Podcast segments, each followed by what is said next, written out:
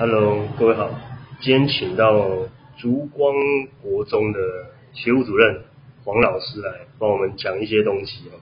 好 Hello，各位观众，大家好，我是烛光国中的黄老师。，OK 啊，黄老师现在问你，就是现在教纲啊，还有政策的改变嘛，那对你有什么影响？以这目前的这个一零八课纲啊，还有这个政策，目前对我比较影响比较深刻的是这个教学的部分。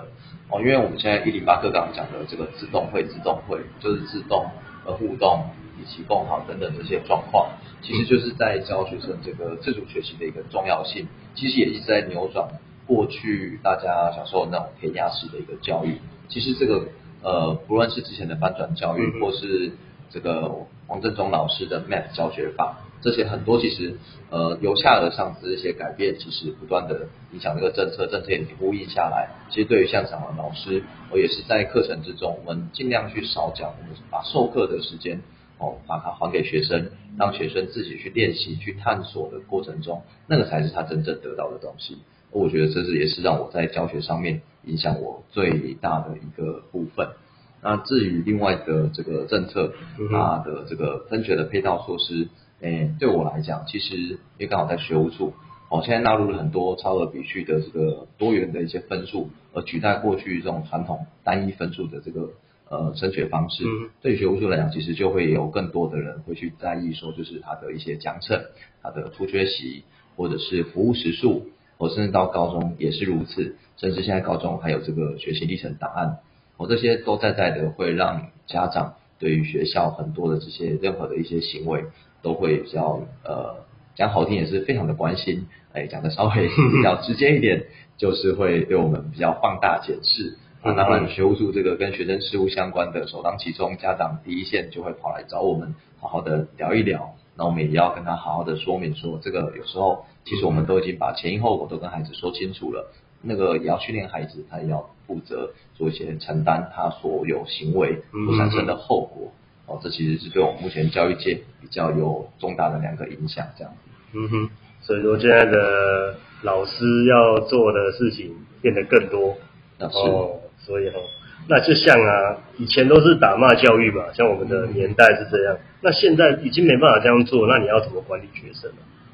其实管理学生，呃，我们教育部也一直在提倡所谓的这个正向管教，哦，就是尽量不要用这些打骂教育，而不是用单纯的呵止的方式，加强了很多辅导这个力道。连学务处其实也要跟辅导处，呃，一起在合作，面对每一个学生案件，不只是只有惩戒这种行为主义的这种方式去处理学生，而是你要真正去了解到说，为什么他会做出这样子的一个行为。当孩子有觉得他被同理到的时候，他也会觉得，哎，这个老师的话，他也比较能够听得进去。哦，那这样子的话，我们对于他的谆谆教诲，他也比较容易内化到他的内心，进而从从他的根本去改变这样子的一个、呃行为上面的一些偏差，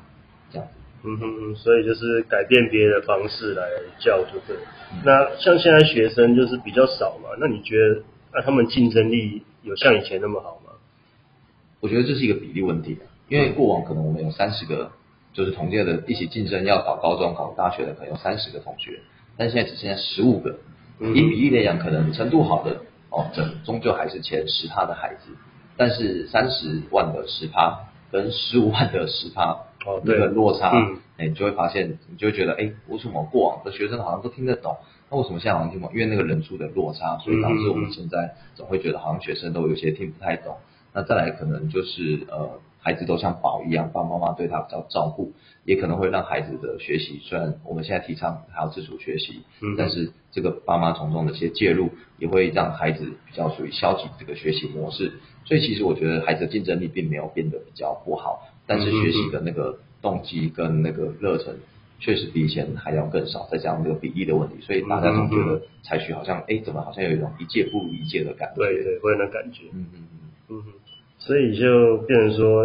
哎，自己自己学生也要让他了解说，不努力不行嘛。是是是。嗯，那另外就是说，像你教学到现在，你有没有遇到什么特别的学生还是案件，你可以分享一下？那我们这真的就非常有趣了。刚刚其实周伟才跟我呃进来这个店聊天之前，我才跟他说，哎，我现在几乎没有什么时间好好去运动。为什么？因为我就有一个呃毕业生，一个校友，他其实他在国中的时候，其实都诶是属于一个中辍的状态。中辍状态就是他可能连续三天都不来，或者长时间都不来学校。但是他后来去工地，呃，但是我还是在就学期间把他强拉来学校的时候，我虽然没有让他进班上，但是我还是把他拉在我身边，建立好一些彼此的关系，嗯嗯也不断跟他讲说，其实你现在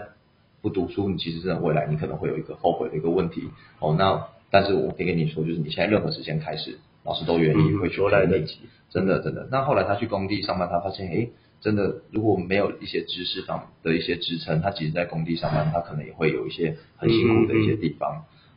甚至比如说薪水怎么算啊等等的，他发现哦，这其实背后有很多的一些逻辑跟推理，还有一些成本上的一些考量。对对其实这个在国中我们自己的课程里面可能都逐逐渐的在融入，包括之前讲的这些金融教育等等的。所以他后来就回来跑回来找我说：“老师，那我你既然说随时读都还可以，那现在来得及吗？” 所以我就说：“好吧，你都来了，那我就用我自己的课余时间这个义务的去帮他哦复习一下这个国中的一些课程。哦，那其实我觉得这个呃，对我们老生养，其实就是一个孩子只要愿意学，我们其实都是非常的感动。就是像这种嗯嗯很多嗯老师都会愿意，我们台湾老师真的是非常的有嗯有热忱的。非常有爱心这样子。嗯嗯那另外在最后一个问题哦，像现在新朋友啊，嗯还要考老师，你你觉得呢？你建议怎么样？其实要考老师，当初也也不会演啦，当初也也是因为就是这个待遇好像还不错，嗯哦，但是大家也都知道，哎，这个物价飞呃飙涨，但是我们的退休金确实在逐年递减的状况下，以现实上的考量，大家可能要想一下说，确实这个老师的薪水哦是否还能够支撑哦，如果但是。各位如果是有有理想、有抱负的青年，希望像刚刚找回那样子的一个孩子，嗯重回到这个教育的一个环境，那我还是会觉得可能会